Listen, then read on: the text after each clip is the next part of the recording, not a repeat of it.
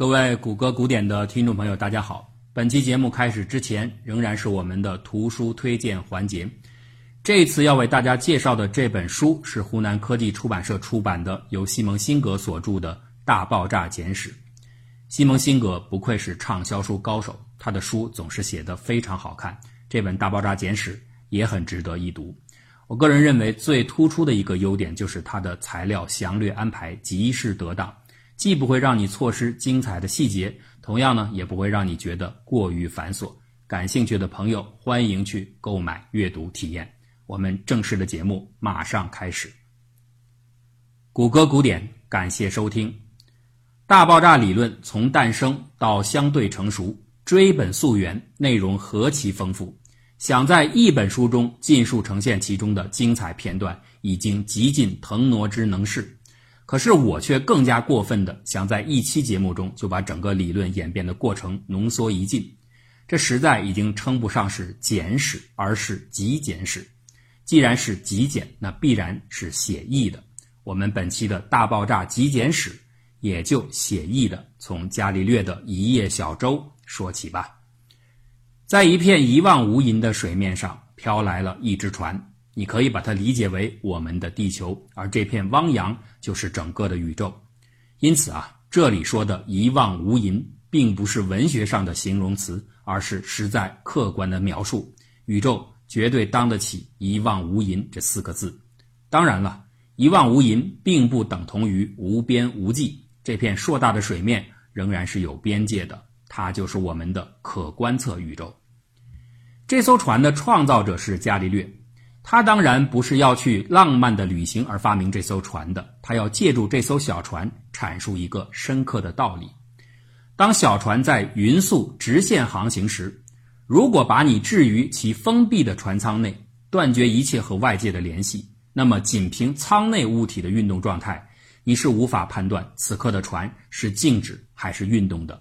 同样，你也无法感知那个均匀的航速究竟是快还是慢。这叫做运动的相对性原理。相对性当然是重要的，人们为此实际上已经纠结了千年。在这片水面上有一座漂浮的灯塔，船上的人不知道它的底细。在漫长的岁月中，他们每天都会看到明亮的光在绕着自己打转，从东边出来，又从西边隐去。水面浩瀚，周围没有任何的参照物，船上的人无法察觉自己是否在移动。于是他们想当然地认定自己是这片浩渺水波上唯一的中心，而那个灯火是围绕着自己在旋转的。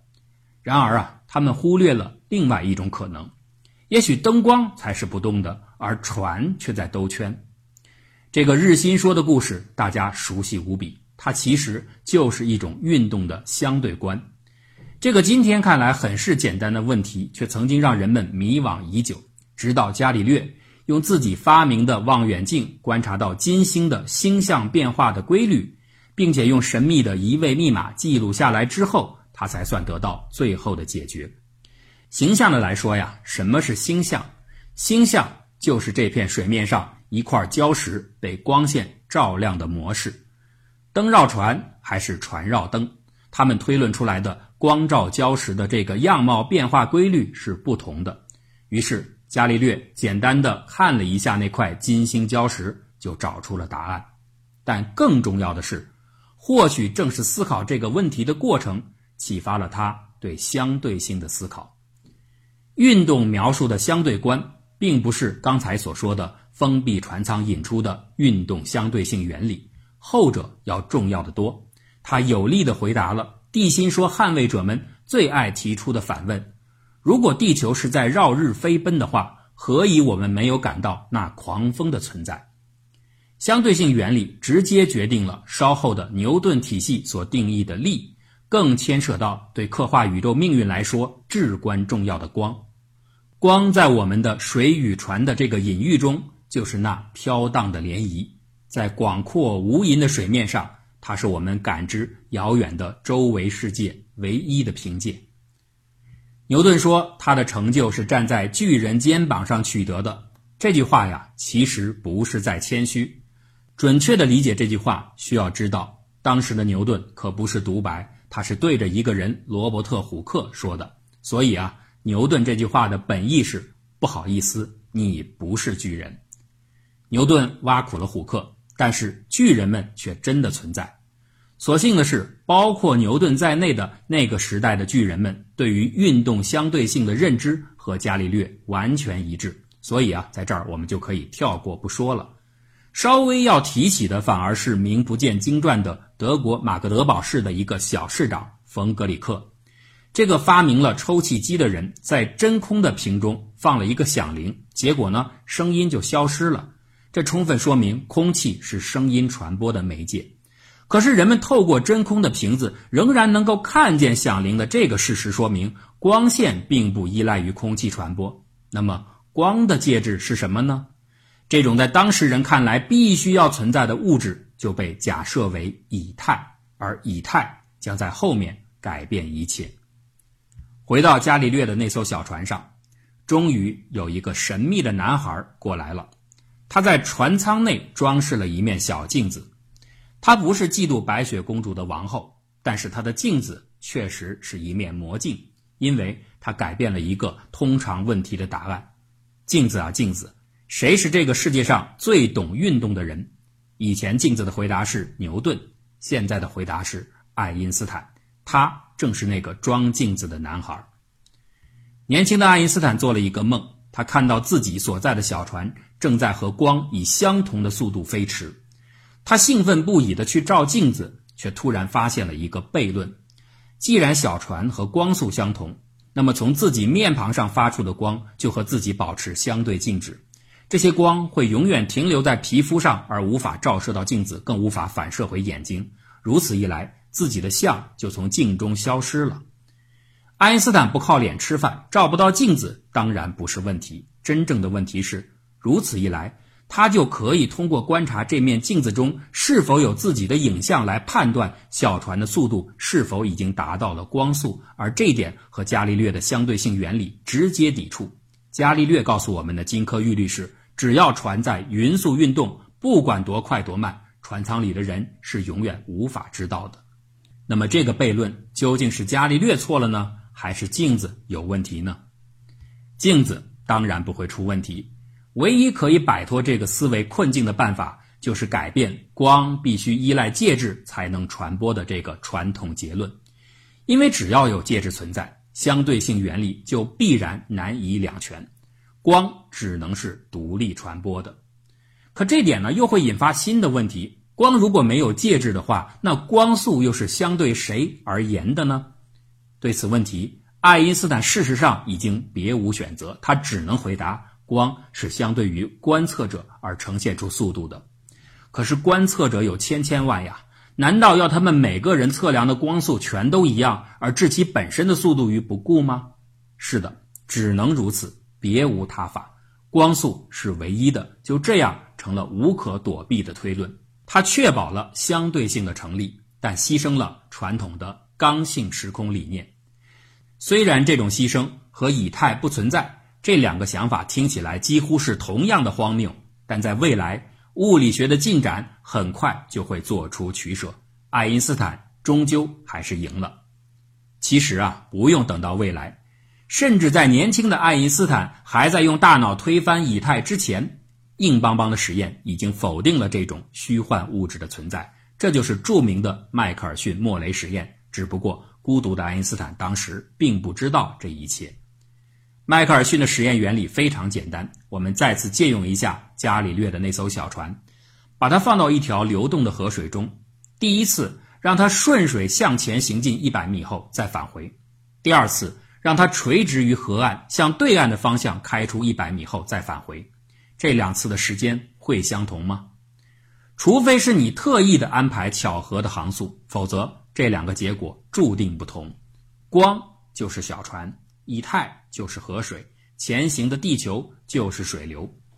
作为传统认知的坚定信仰者，迈克尔逊和莫雷满心期待通过一次这样的简单的双向对比，证实以太是存在的。但结果却是两个方向的光速毫无差别。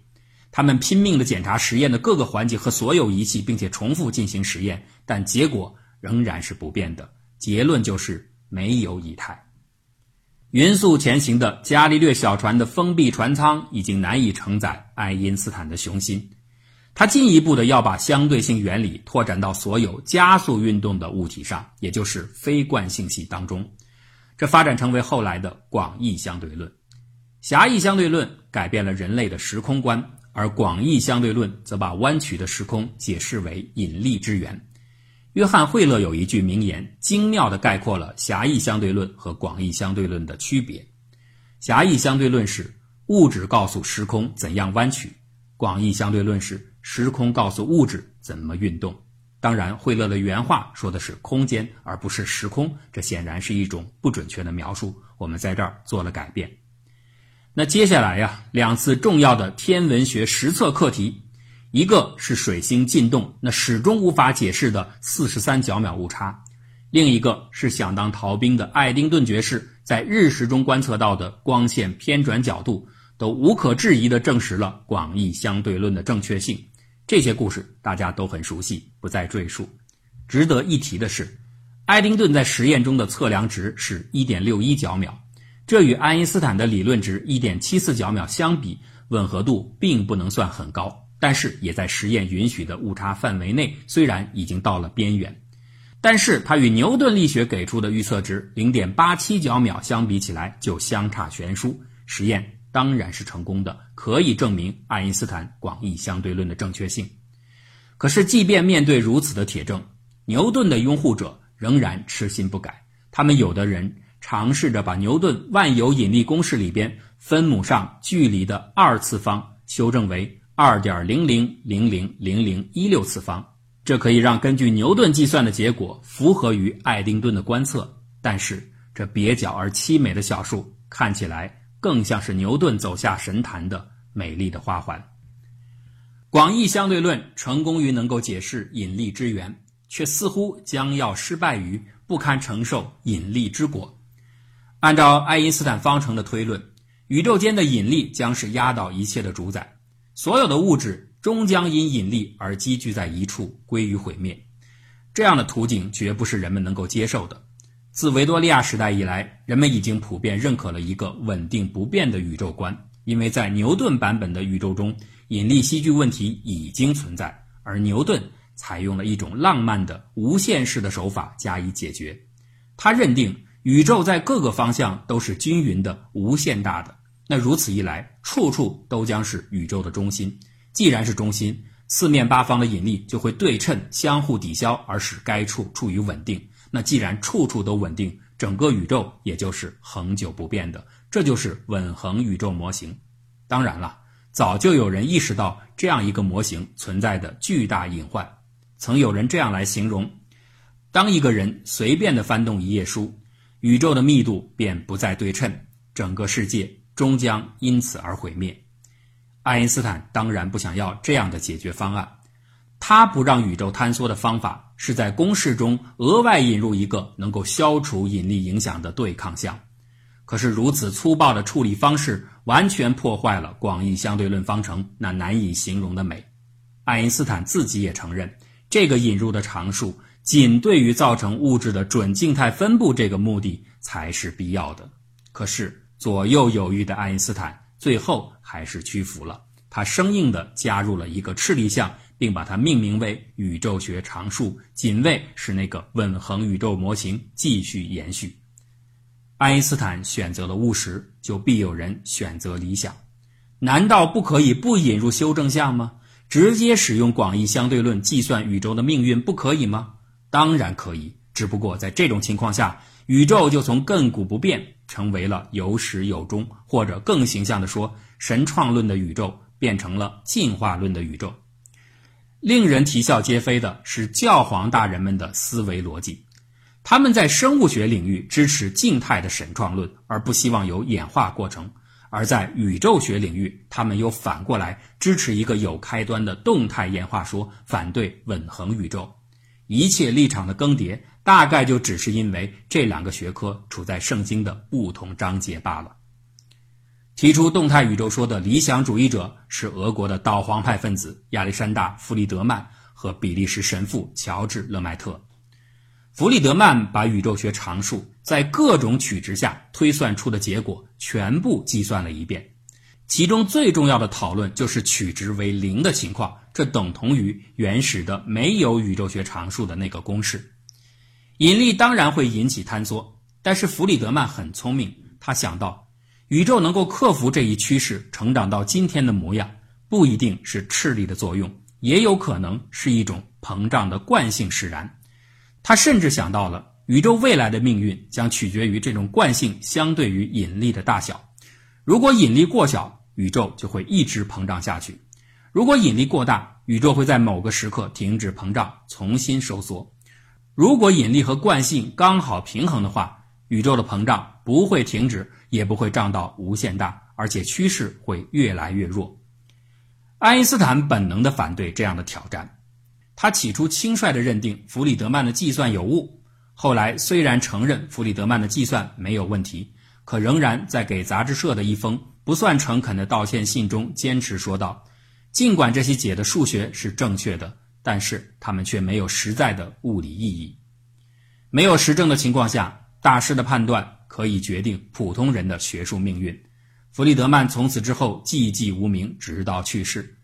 然而就在他死后没几年。勒迈特再次独立地发现了类似的动态宇宙解。这位既是科学家又是天主教牧师的勒迈特，一生都因为这种双重身份而夺人的眼球。他自己骄傲地说：“实现真理有两种途径，我准备二者兼得。”勒迈特较之弗里德曼而言，更加有优势的一点是，他不是数学家，而是天文学家，所以。他的理论中包含了更多的宇宙演化图景。他第一次意识到，这个理论意味着，如果把时间倒进的话，宇宙将有一个不断缩小的过去，直到最初的起点。那个时代，人们正处在研究核衰变的高潮。于是，勒迈特大胆的想象，整个宇宙的开端应该是一个大型原子。这个太初原子通过不断的衰变分裂，产生出了今天世界中所有物质的粒子。爱因斯坦又一次错过了支持动态宇宙学说的机会。他对勒迈特构想的回应是：“你的计算是正确的，你的物理是可憎的。”我们不能苛责爱因斯坦。宇宙产生于一个大原子，这个脑洞怎么听起来也不比当年那个时空可以扭曲的脑洞来得更小。爱因斯坦后来也曾经自嘲道：“为了惩罚我对权威的蔑视，命运让我成了权威。”观测，观测，宇宙学的发展悄悄地让天文观测呈现出前所未见的紧迫性和重要性。即使不去考虑当时还只能算是异端学说的非常小众的宇宙演化学说，稳恒的宇宙同样需要更多的实测证据。那么，此时此刻的天文学正在做什么呢？一场史无前例的大辩论正在占据这个舞台的中心。辩论的题目是。星云究竟是银河系外新的星系，还是银河系内披着薄纱的恒星？辩论双方的阵容异常强大。一九二零年四月，一场货真价实的面对面的交锋，甚至在美国国家科学院直接上演。利克文天文台的大权威希伯克利斯对阵密苏里来的穷小子哈罗沙普利。柯蒂斯成名已久，而且个性强势。沙普利呢，则总是显得有些迷迷糊糊，甚至连他本人当年为何选择天文学也是迷迷糊糊的。原本他想学的是新闻学，这个课程被取消了，因此沙普利要找一门新的课程替代。他翻开课表，在第一页上看到了考古学的名称。我擦，这个词我不会念哎。那下一页吧，天文学，这个词会念，就是它了。就这样，沙普利入了行。并且逐渐成长为威尔逊山天文台的耀眼的新星。这次大辩论从四千公里以外的火车上就已经开始了。沙普利和柯蒂斯同乘一辆火车，从加利福尼亚赶往华盛顿。整个旅途上，两人不仅要面对注定已经提前开始的激烈争辩，还要顾及到稍后在正式会议上各自的发言内容，而不得不有所保留。完全想象得出。当时这两人心中的尴尬，于是啊，沙普利甚至趁着中途停车的空档下车去捉蚂蚁。